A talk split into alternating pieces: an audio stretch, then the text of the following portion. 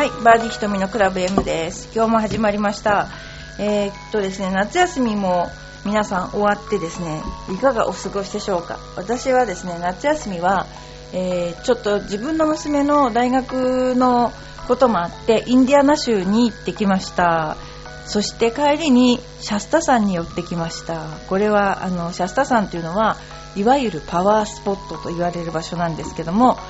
えーそこに私は行きたかったので勝手に行ってきました。それでとてもですねストーニーブルックインというところに泊まりましてあのスタンドバイミーという映画の撮った場所なんですけれどもすごくですねあの綺麗な景色のあのシャスタ山というのはえーっとねサンフランシスコより北にあります。でレディング空港というところから1時間半1時間半ぐらい車でですね行ってあの富士山よりも標高の高い山なんですけど日本ではねクリスタルガイザーをの水源ですね。日本ではそうそういう形で一番知られてる。それとあとはセドナっていう場所とシャスタっていうのはなんかパワーストスポットというところで知られています。でそこのストーニーブルックインという女性が経営している日本の女性が経営している宿に私はいつも行くんですけれども今回はそのシャスタの良さを伝えたくてあのガイドさんをつけてもらいました。女性のガイドさんをつけてもらってそれであのシャスタ山の近くっていうのは田舎なもんだからもう標識も全然何もなくてもう1個外すともうとんでもないとこまで行っちゃうっていう感じだったのでえーっとですねそのガイドさんをつけてもらって和代ちゃん和代ちゃんと一緒にですねシャスタさんをずっと、ま、回っていったんですけれども、えーまずねシャスタ山にはあんまり日本人がいないんですけど唯一日本人が23人いるところでご飯を食べたりしてたんです。沖縄のソーキそばを美味しいソーキそばを作る店ってのがあってそんなとこで初めて沖縄そばを食べてしまったという。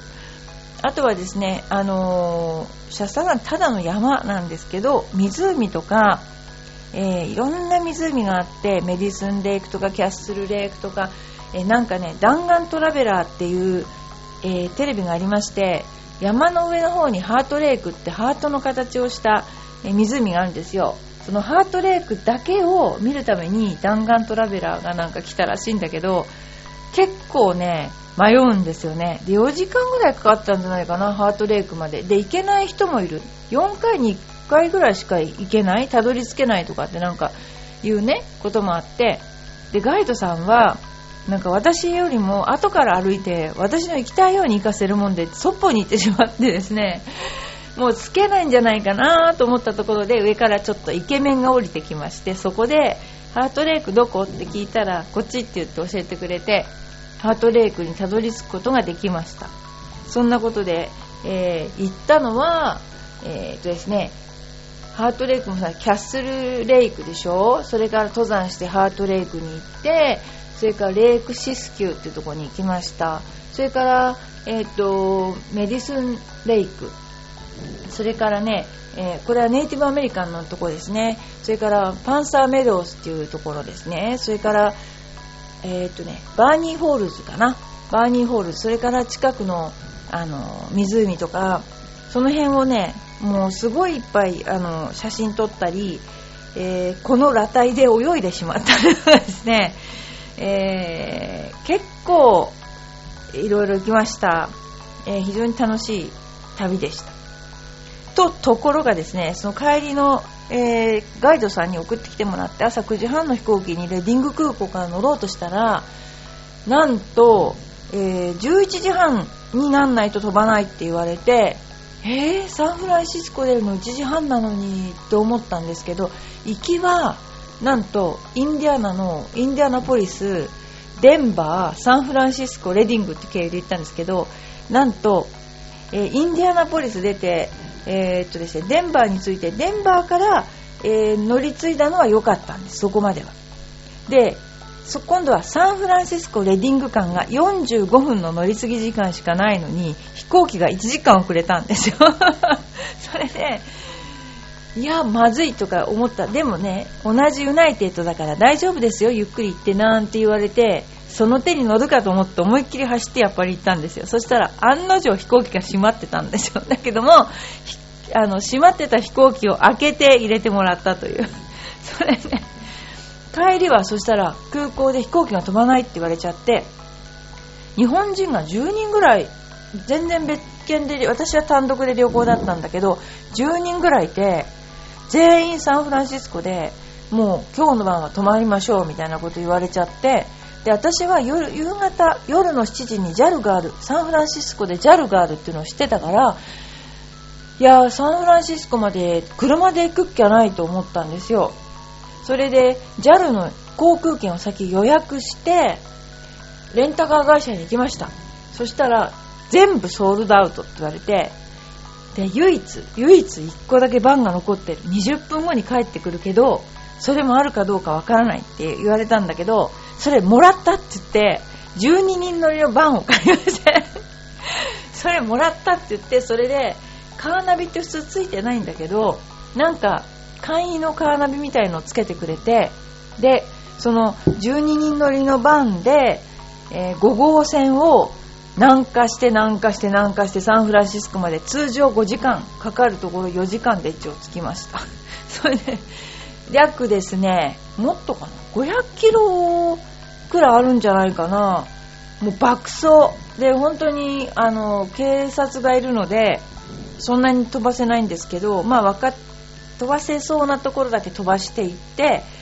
いやーもう何しろレディング空港もうこれでここに閉じ込められたら多分この人この日本人の人たちは絶対サンフランシスコも行けないぞと思ってというのはなんか航空会社の人がひそひそ話で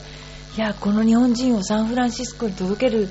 ことが第一のあれだなとなんかって言ってて絶対これ今日は飛行機飛ばないなとか言っちゃっての聞いちゃったもんだからだからもうあこれはここにいたら絶対帰れないと思ったんであの爆走してですねあの帰りました。で JAL のあの JAL に乗れたんですけど今までアメリカンとかユナイテッドとかもう外国の飛行機ばっかり乗ってたんでもう JAL がね温泉のようでした。もう本当にねなんだろうねあの気の利き方やっぱり日本人特有の気の利き方で飛行機は寒くないし他の飛行機はアホほど寒いのにも JAL は本当に寒くなかったし快適であの本当良かったです。実は次の日にアホだね。本当に次の日にイベントを作っていたので、えー、シャスタルアウと言ってシャスタ山に行った人の集まりっていうかな。そういうの物好きが集まってみんなであのシャスタ山はねいいところだよねみたいなただ語り合ってるだけなんですけどまさに昨日行ってきた私が出なければダメなんだとか言ってそれでもう真剣にですねぶっ飛ばして帰ってきました。っていうような夏休みがあったんですけれども、えー、皆さんいかがお過ごしでしょうか？で、えーとですね、いろいろうちの方にもね、トピックスがいっぱいありましてですね、実はですね、昨日、昨日か、おとといか、男子のプロテストがあったんですけどね、これがですね、うちの大西が合格したんですね。すごいことですね、パチパチパチパチ。これ、プロテスト合格するの結構大変なんですよ。それがね11位タイで、えー、初日75だったんですよ。でねもうやっちゃったなと思ってまたやっちゃったなと思った。次の日72昨日727172で、えー、2オーバーで11位タイで合格しました大西が。もうこれはね快挙ですね。でうちからですね、あのトーナメントプロが1人誕生しましたのでぜひ、えー、担当はですね埼玉の金曜日をねレッスンしてるんですけど、まあ、苦労してますよね、本当にあのレッスンしながらよく頑張ったなと思います。で結局片山津ゴルフクラブの白山コースで行われて長いですよね。で、えー、プラス8までの47位タイ52名が合格を決めたということですね。で今年は5月より始まったプレ予選から延べ1000人が挑戦したらしいです。資格認定テストで。で最終日のステージに残った128人は日々難しくなるコースコンディションの中自分との戦いに向き合ったそうです。書いてありますね。でこの4日間の中で一番暑かったという天候に加えプレーのペースも慎重になりがちだった。そういうねだからゆっくりになっちゃうんですねこういう時プレーがね。でまあこういう風に、えー、トップ通過は川村君という人でグレーンオークスカントリークラブ。グレーンオークスって千葉ですね、えー、5アンダーだって人ですね。今回が5回目のプロテスト受験です。去年までは4年連続で最終プロテストに進出してたんですが3日目でカットされたりと上位と関係ないところにいました。普段は所属コースでキャディのバイトをしてる。みんなそうですね。今年に入ってから研修会で良い成績になってきたことも影響し気持ちの部分で変化してきました。そして今回はプロゴルファーになるという強い気持ちで臨みました。4日間通してパターの調子が良くティーショットもフェアウェイも外さなかったですしチャンスにつけることができたのでトップ通過につながったと思います、うん、えー、本当にねこの受けた人ではしかわからないこの恐ろしい気持ちですねこれね。でもよくあの本当もうねこの一打でね泣いた人もいっぱいいるんだいると思うんですけどね。うーん本当最終日71で回ってワンストロークで落ちてる人もいればね。もう最終日に打っちゃって落ちた人もいればね。もう本当これだけはですね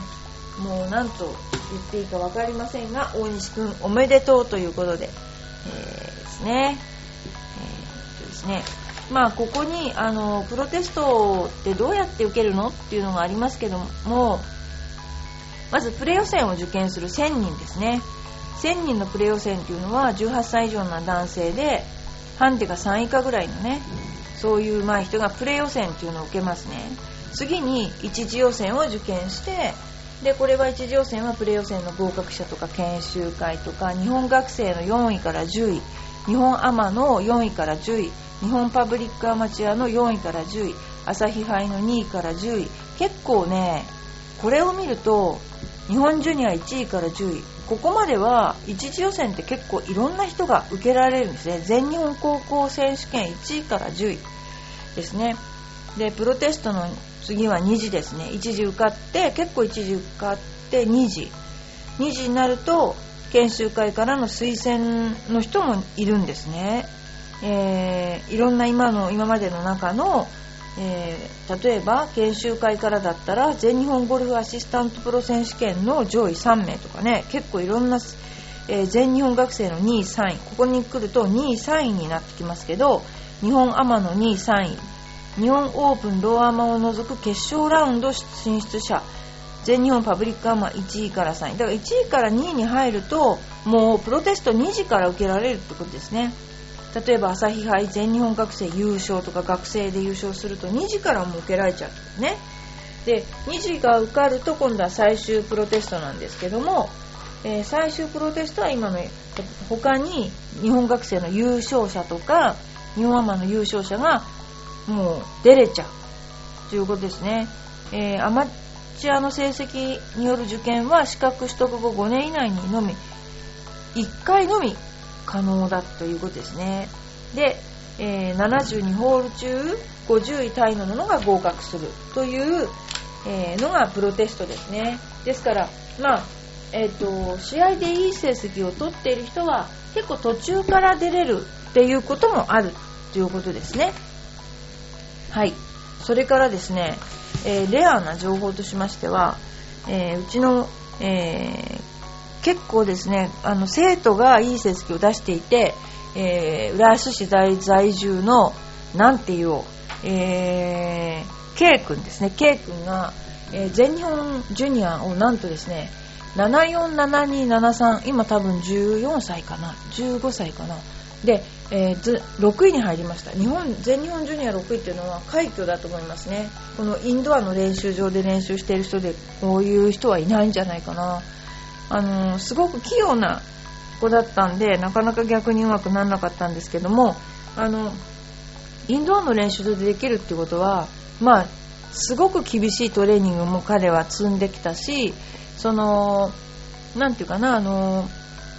ホームに徹底してあのホームをねすごくあの詳しく見られるっていうのかな。そういうねあの特典がありますね。インドアの練習場っていうのは。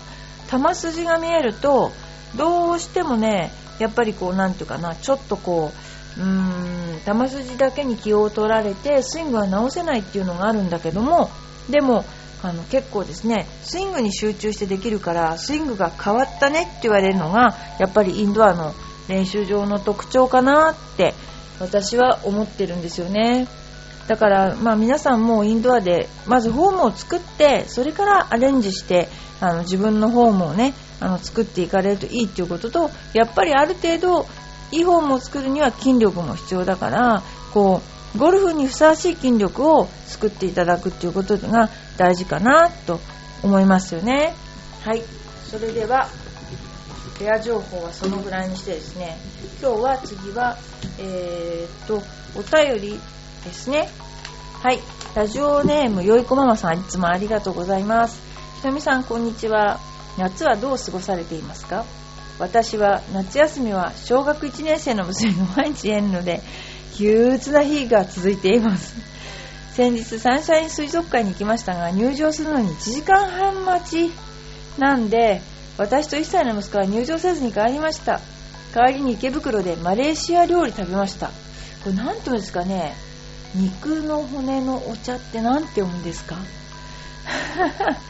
これ何でしょう？最近パクチーが大好きです。ひとみさんはアジア料理やパクチーや香草は好きですか？おすすめがあったら教えてください。私はですねアジア料理はもう食べなかったんですけどあのねえーとこれはですねうーんえーとねあそこどこだっけねロサンゼルスに行った時にですねえー、これはですねリサ君に紹介してもらったんですけどもめちゃくちゃうまいあのパパッタイっていうんですかねがあるからって言われて行ったんですよそういうとこ行ったことないからそうしたらね、これがね、本当に美味しくて、私ハマってしまったんですね、パッタイに。で、あのー、実は、私が今までこの辺で食べて美味しいなと思ったのは、なんとね、実はイクスピアリの中にあるモンスーンカフェってあるじゃないですか。あそこね、安くて美味しいですよ。で、あそこでパッタイ食べましたね。ただ私はね、パクチーが好きじゃないの。だから、パクチーはちょっと抜いてもらって、えー香草は何が好きかっていうね香草っていうのはアジア料理系の香草はいまいち苦手でどっちかっていうとみょうが みょうがみょうがとかねみょうが好きですね。でもねあの本当にねアジア料理ってね美味しいですね。なんかうんとねあとフォーとかあるじゃない？ベトナム料理で。あれもね結構美味しいし自分で作ったりしますよねフォーとかね。でも食べず嫌いじゃないんだけどあの甘くてなんだろう酸っぱくて辛いっていうの？あれいいですよね私。すごくねあのいいと思います。ただねパッタイのね一番いけないところはねピーナッツが入ってんですよナッツが。でうちの娘がナッツアレルギーだからこれがねちょっといけないのね。だからあの自分一人で食べますこれからは。ということで、えー、あとはですねそうね私ね東南アジアって行ったことないんですよね。沖縄そばは美味しかった。本当に。だけどね東南アジア料理ってね考えたらあんま食べたことないかな。インドのカレーも時々食べたりはしますけどもね。あでもあの生春巻きはね自分で作ったりはしますね。そんな感じ。でやっぱりあの小学校1年生ぐらいのお子さんが家にいるとあのうんざりっていうのはねすごいよくわかりますよね。だってだってご飯食べてお皿洗ってご飯食べてお皿洗ってご飯食べてお皿洗ってしてるといいもなんだろこの私は一体っていう風に多分思う。お母さんがほとんどだと思うのね。だからあのすごくよくわかりますよねこれね。だから何かしら家から出た方がいいですね こういう場合ね。私なんかそういう風に、え、感じるこういう場合はですね今日この頃ですけれどもそうですね。で実はあの今度ラーニングセンターで、えー、新しい企画がありまして9月にですね大人の大人のためと子供のための、えー、コースレッスンというかなアコーディアガーデンというところでレッスン会があります。でそのレッスン会はビジターっていうかなあのお友達でもあの出ることができます。それで苦手なショートゲームをみんなで練習しようっていう会があります。それともう一つは親子で、えー、楽しくラウンドしようっていう、えー、ラウンドしながらあの一日こう過ごして、えー、ショートゲームが上手くなって親子の絆を深めるというですねそういう会がありますんですね。だからそれをですね催しますのでお問い合わせは、え、ラーニングセンターまで、え、9月の15、16ですね。そんな感じ。そしてあのー皆さんいらしていただいて、あの、ビジターの方、あの、知ってるよ、知り合いだよっていう方、それとかおじいちゃん、おばあちゃん、家族、親戚、えー、皆さん大丈夫ですので、えー、どうぞね、新しいこう試みなので、えー、いらしてください。もういい加減皆さん上手になってきたので、もうコースに細かいものをね、やりたいなと思ってる時期だと思うんですよ。ですから、どうぞ皆さんいらしてください。はい、バーディーひとみのクラブ M ですけれども、今日は、えー、大西くんのプロテスト合格おめでとうございますと、それから K くんの全日本ジュニア6位おめでとうございますということで、えー、うちもだいぶ上手な生徒さんとか先生が出てきたなーっていう感じでよかったなと思ってます。それでは、おやすみなさい。